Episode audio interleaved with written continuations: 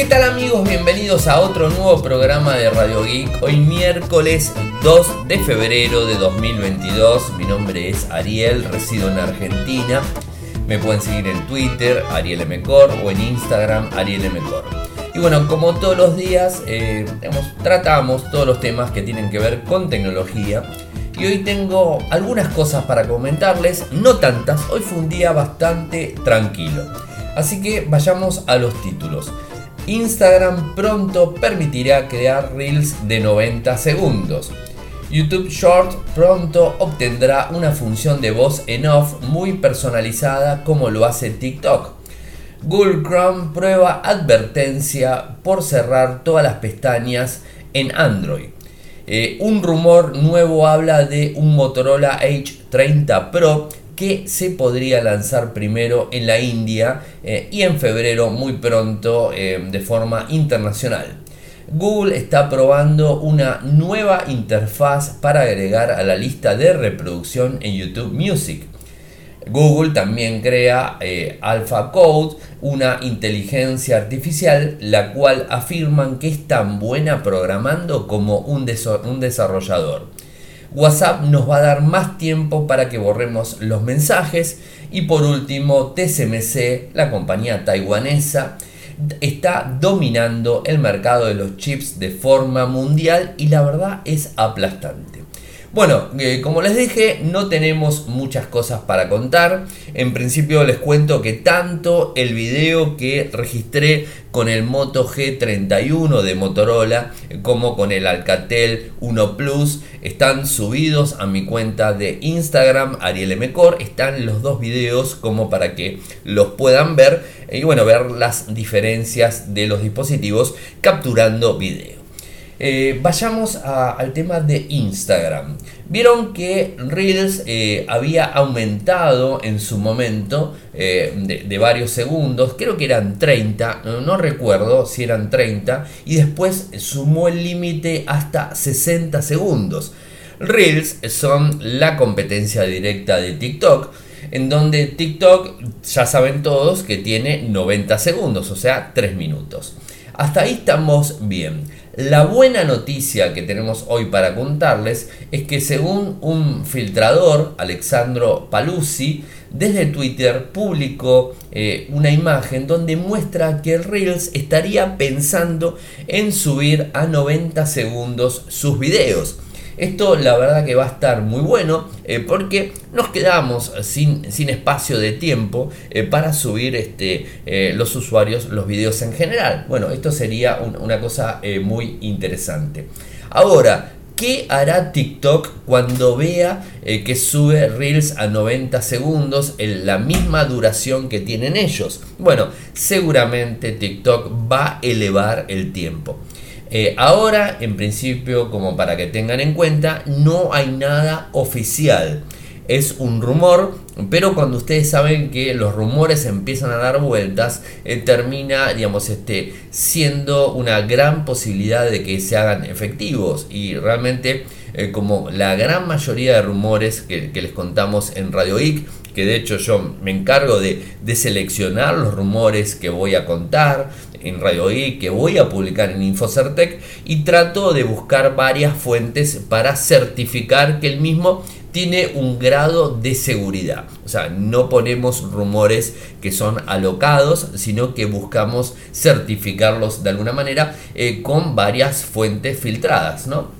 Entonces es muy posible que esto venga, eh, pero lo que sí hay que ver cómo reacciona TikTok al avance de Instagram, porque por supuesto son competencia. YouTube Shorts, eh, YouTube Shorts que vendría a ser la competencia de Reels, la competencia de TikTok, eh, presentó en el 2020 el rival directo a TikTok, porque realmente a YouTube Shorts les interesa competir directamente con TikToks. Eh, hoy tenemos 60 segundos que podemos subir en nuestra cuenta de YouTube y digamos, este, mostrar videos cortitos. esto es lo que se está haciendo. ¿Qué es lo que está probando al parecer? Es la misma función que tiene TikTok en la voz en off. Eh, y sin usar ninguna aplicación de edición de terceros. Esto lo publica la gente de XDA Developers, donde encontró algunos rastros de código de una versión beta de la aplicación, en donde supuestamente YouTube estaba agregando un botón dedicado que permite grabar una pista y superponerla fácilmente antes de cargarla a YouTube Shorts. Esto es lo que tenemos al momento eh, y como bien les dije son rumores y habrá que ver si se terminan confirmando. Y seguimos con Google en donde Google Chrome eh, podría estar trabajando en una advertencia eh, para cuando se cierran todas las pestañas en Android. Vieron que muchas veces podemos este, equivocarnos y tocar el botón de, cerrar y, de esa manera cerramos todas las pestañas de forma automática. ¿Qué es lo que está viendo eh, la gente de, Google? Es ingresar eh, digamos, en la versión inestable, la, la versión Canary, está eh, viendo la posibilidad de que active una ventana emergente que te diga eh, que vas a cerrar todas las pestañas y que confirmes eh, que las querés cerrar. Bueno, esto es un, botón que, quizás muchos dirán es bastante absurdo porque no, tiene mucha trascendencia la noticia ni nada, pero bueno, digamos este, a varios usuarios les ha pasado que han cerrado todo sin querer y bueno, esto vendría a ser una nueva y buena función. Como bien les dije, está en la versión de Chrome Canary y va a estar disponible muy pronto en la versión final de Google Chrome como tenemos todos los usuarios. Se está eh, hablando de un próximo Motorola más potente que sería el H30 Pro que se podría estar lanzando en febrero ahora en la India. Recordemos eh, que Motorola lanzó su book insignia el HX30 en el mercado chino eh, con el primer chip Snapdragon 8 generación 1 y al parecer quiere sacar un dispositivo un poco más potente y digamos este también dispersarlo por el mundo, ¿no? Es algo que también eh, hacía falta. Supuestamente este dispositivo se va a llamar H30 Pro eh, y tendría otra versión, digamos, en China exclusivo del HX30, ¿no? Eh, que vendría en dos colores solamente en China y de forma eh, internacional con más colores. Lo que se filtró del supuesto dispositivo es que tendría una pantalla táctil OLED de 6.7 pulgadas, 1080 x 2400 a 144 Hz, tendría de 8 a 12 GB de RAM, de 128 a 256 GB de ROM, tendría una cámara trasera, digamos, este, un armado de cámaras traseras de 3, una principal de 50 con versión OIS, una ultra ancha de 50 y un sensor de profundidad de 2 megapíxeles. Una cámara selfie delantera de 60 megapíxeles. No se sabe si va a estar debajo de la pantalla o va a tener perforación en la misma. La batería sería como la clásica que ingresa Motorola hace bastante tiempo, de 5000 mAh con una carga rápida en 68 vatios, que cargaría el dispositivo en 100% en 35 minutos. Y lo que se dice es que este dispositivo podría tener Android 12 en primera instancia. ¿Cuándo sería la fecha de lanzamiento del equipo? Bueno, supuestamente mediados de febrero por supuesto les estaremos comentando.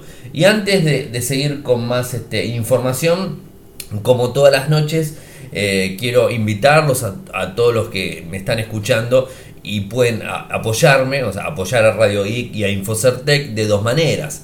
En Argentina, eh, con cafecito cafecito.app barra Radio cafecito.app barra Radio de 50 pesos argentinos en adelante. De paso agradecer a Gustavo que nos hizo un, aporte en el día de hoy. Eh, y bueno, también este, de forma internacional con un dólar al mes, algo que mm, digamos, este, pasado a pesos o pasado a cualquier moneda del mundo no llega a, digamos, a costar lo que sería un café.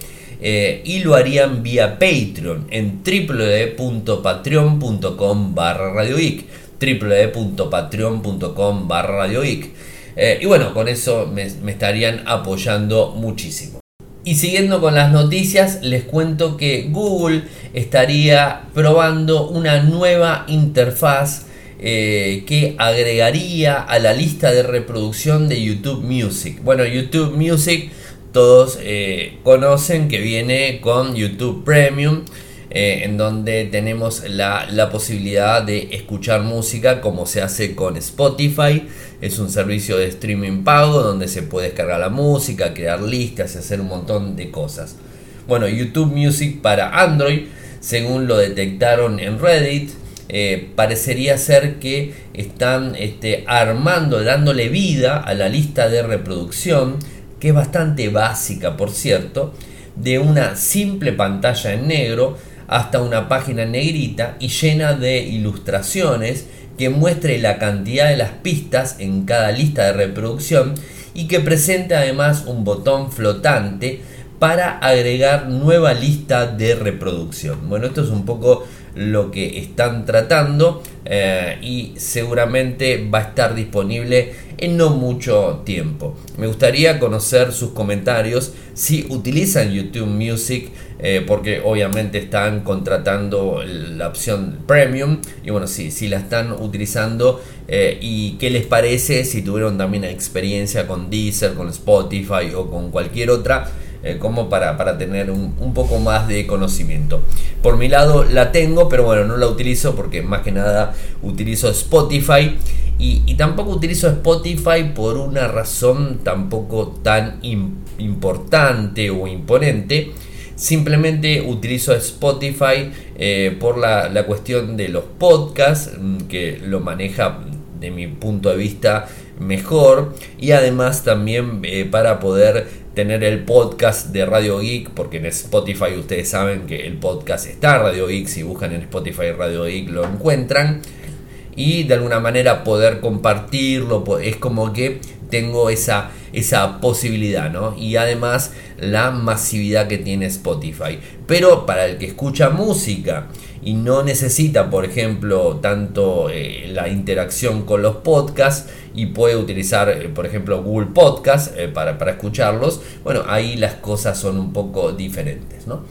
Eh, Google crea AlphaCode, una inteligencia artificial, la cual afirman ellos que es tan buena programando como un desarrollador promedio. Es decir, que programa como un desarrollador, digamos, humano, una persona, ¿no? En definitiva, ¿no? Eh, todos conocemos que ha desarrollado AlphaZero y AlphaGo eh, y ahora anunció esta nueva carrera de la inteligencia artificial eh, con una resolución de problemas de programación que, ahora digamos, se está empujando bastante. atrás de todo esto hay una participación en 10 concursos con más de 5.000 participantes en donde afirman que su nueva IA, bautizada como AlphaCode, eh, se ha situado dentro del rango estimado del 54% de los mejores escritores de códigos participantes humanos, por supuesto, ¿no? Personas. Eh, esto realmente es bastante, bastante fuerte, bastante grande. Eh, en donde la, este, la, la, plataforma de programación competitiva Codeforce se ha visto toda esta historia, ¿no? Sin embargo, reconocen que las habilidades de AlphaCode no son tan exactas, representativas del tipo de retos a los que suelen enfrentarse un programador promedio, ¿no? Eh, al fin y al cabo, no está pensada la IA para resolver la misma clase de desafíos que los desarrolladores eh, promedios pueden llegar a hacer frente eh, para desarrollar un programa comercial. ¿no? Así que bueno, esto sería un poco la historia. Eh, pero tampoco descartan que en digamos, en un tiempo no muy distante la IA en este sentido funcione de una manera muchísimo más óptima. Así que bueno, para tener en cuenta. Eh, y acá tengo una noticia para contarles que tiene que ver desde WhatsApp y también tengo para contarles una experiencia que me sucedió la semana pasada y que me estuvo olvidando, lunes y martes me estuvo olvidando, me pasó el viernes con WhatsApp. Pero bueno, les cuento primero la noticia. WhatsApp nos va a dar más tiempo para que borremos los mensajes. Esos mensajes eh, que enviamos eh, y que eh, queremos que la otra persona de forma equivocada no lo reciba y bueno, los queremos borrar en definitiva, ¿no? Lo que va a hacer y lo que estamos encontrando según la gente de WBeta Info es que de pasar de una hora ocho minutos va a pasar a tener un tiempo de dos días y 12 horas desde el momento que se envió el mensaje, dando muchísimo más tiempo, por supuesto, a los usuarios para eliminar sus mensajes. Como ustedes bien saben, eh, es bastante relativo la posibilidad de que borres un mensaje, porque en principio a la otra persona, si es que no lo vio, le va a figurar eh, que la persona ha borrado un mensaje, o sea, le figura que se ha eliminado un mensaje. Es decir, la otra persona tranquilamente te puede preguntar qué me enviaste y bueno, estaríamos en el apuro de tener que contarles que le habíamos enviado algo, bueno, cada uno sabe lo que le dirá. Eso por un lado. Y la otra opción es que muchas personas no marcan el mensaje como leído, eh, y lo que, lo que hacen es, eh, por ejemplo, tener el widget de, WhatsApp, en, por ejemplo, en Android, en una, ventana, lo tienen en grande y ya previsualizan el mensaje y no le dan el visto de, de, haberse, digamos, este, leído el mensaje y entonces la persona pudo haber leído el mensaje. Así que traten tampoco de no fiarse mucho de esta opción de que eliminan el mensaje y ya está porque puede suceder que la otra persona lo haya leído antes de tiempo o quizás lo haya previsualizado en el widget como les digo. Eh, pero, ¿qué les quería decir eh, con respecto a mi experiencia de la semana pasada en WhatsApp? Bueno, tuve un pequeño problema. Es decir, el jueves, ustedes saben que yo era parte, era, porque ya no lo soy más, era parte del programa de WhatsApp en beta. Y bueno, justamente estas funciones que, encuentra la gente de Beta Info vienen en las versiones beta primero. Es decir, se prueba la versión beta y una vez que está bien probada la versión beta, se pasa a la versión que tiene todo el mundo. Las versiones de WhatsApp beta están limitadas a un grupo limitado de usuarios de todo el mundo que tienen la posibilidad de probar estas funciones pero no deja de ser una versión beta el WhatsApp que están usando. Y ahí quiero llegar. Me pasó durante años, este, soy usuario o fui usuario de, de WhatsApp beta y no he tenido ningún inconveniente, excepto la semana pasada. El jueves se me actualiza WhatsApp, eh, no tengo mayores problemas, la versión beta, mayores problemas, sigo funcionando. El viernes me llega una nueva actualización, algo que normalmente las versiones beta suceden, que se van actualizando de forma más constante. ¿Y qué es lo que sucede? Automáticamente abro WhatsApp, se cierra WhatsApp. Abro WhatsApp, se cierra WhatsApp. No había forma de utilizarlo. Sí me funcionaba el WhatsApp web, que ya estaba sincronizado con mi dispositivo que tenía los permisos ya brindados, pero no me funcionaba el WhatsApp desde mi dispositivo móvil, eh, con lo cual no encontré una solución, no se lanzó una actualización, leí por algunos lados que la última versión de WhatsApp beta estaba trayendo problemas y lo que había que hacer era eh, borrar el caché en principio, el caché lo borro, me abre dos segundos más que antes y se me vuelve a cerrar. Y la otra opción era borrar toda la información de, WhatsApp, como ustedes la pueden borrar sin problemas de cualquier aplicación. Y eh, cargar el usuario nuevo, o sea, cargar como, o sea, como si recién habría instalado WhatsApp Beta. Entonces, eh, ¿qué es lo que hice? Eh, si hacía eso, perdía el backup. Tampoco podía hacer un backup. Entonces, lo que, lo que decidí es salir de la versión beta, instalar la versión común y levantar el backup que había hecho a las 3 de la mañana del día viernes, bueno, a las 3 de la mañana del viernes, que había sido la última fecha del backup, es decir, perdí los mensajes de las 3 de la tarde a las 7, 8 de la noche que, que había, de las 3 de la mañana a las 7, 8 de la, de, la noche del día viernes pasado. Y bueno, perdí esos mensajes restauré el, WhatsApp, la versión común y solucioné el problema. ¿Qué es lo que quiero decir? Eh, como siempre se, sabe, ¿no? Haz lo que yo diga, no lo que yo haga.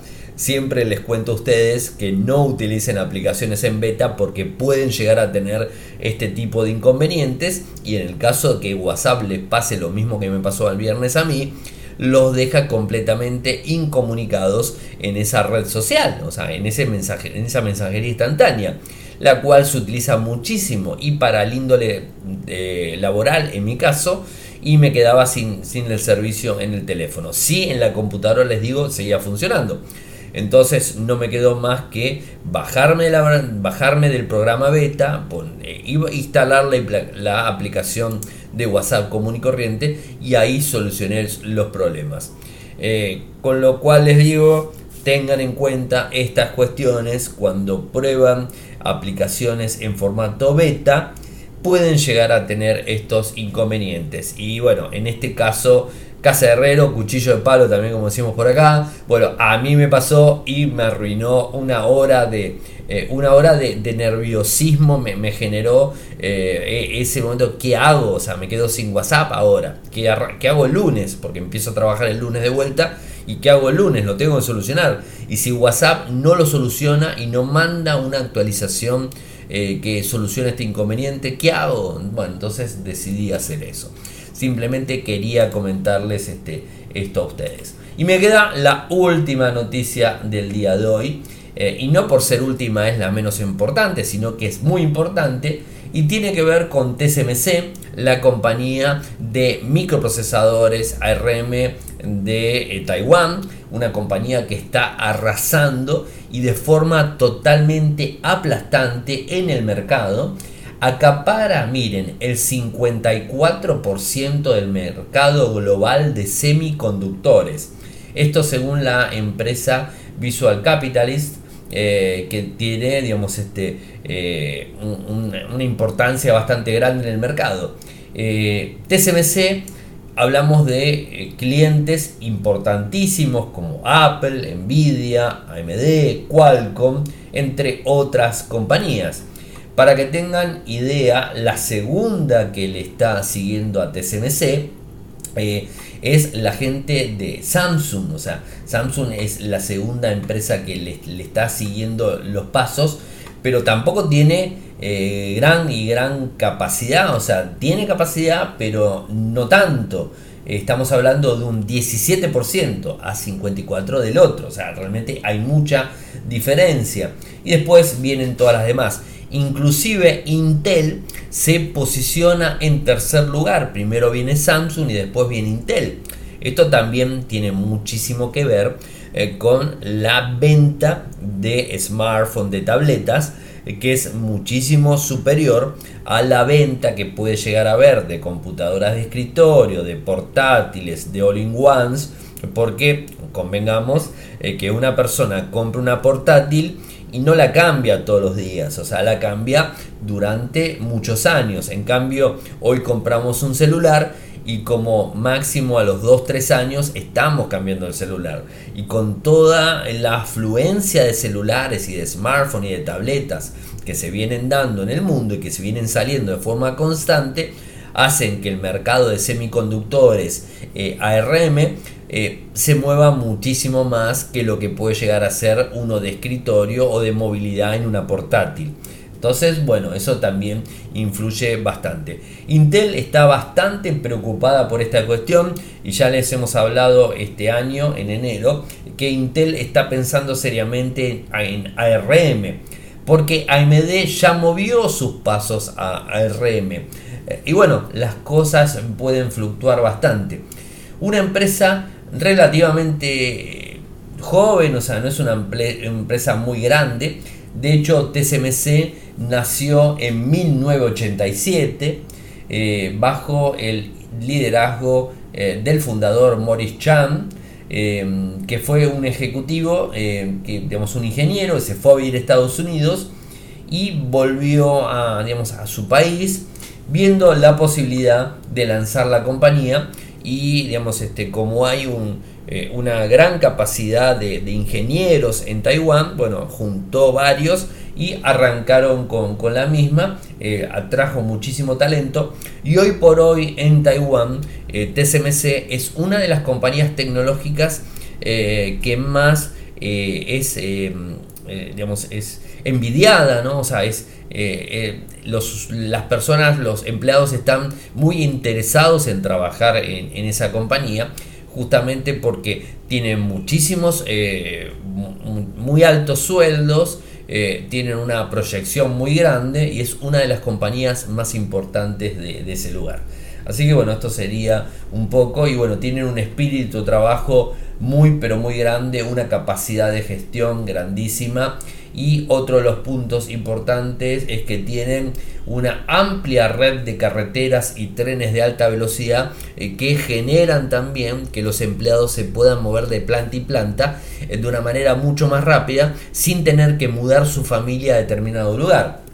Y además de todo esto, quiero contarles que, lo que tiene pensado TSMC en un futuro no muy, muy lejano es avanzar, eh, por ejemplo, a Arizona, en Estados Unidos. Tiene pensado abrir su primera planta ahí, tiene pensado también abrir una planta en Japón y una posiblemente en Alemania. Están trabajando muy fuertemente en el modo de fabricación de 5 nanómetros. Es bastante pionera en la fabricación en general. Así que eh, pulgares para arriba para, para TSMC. Bueno gente, hemos llegado al final del programa del día de hoy.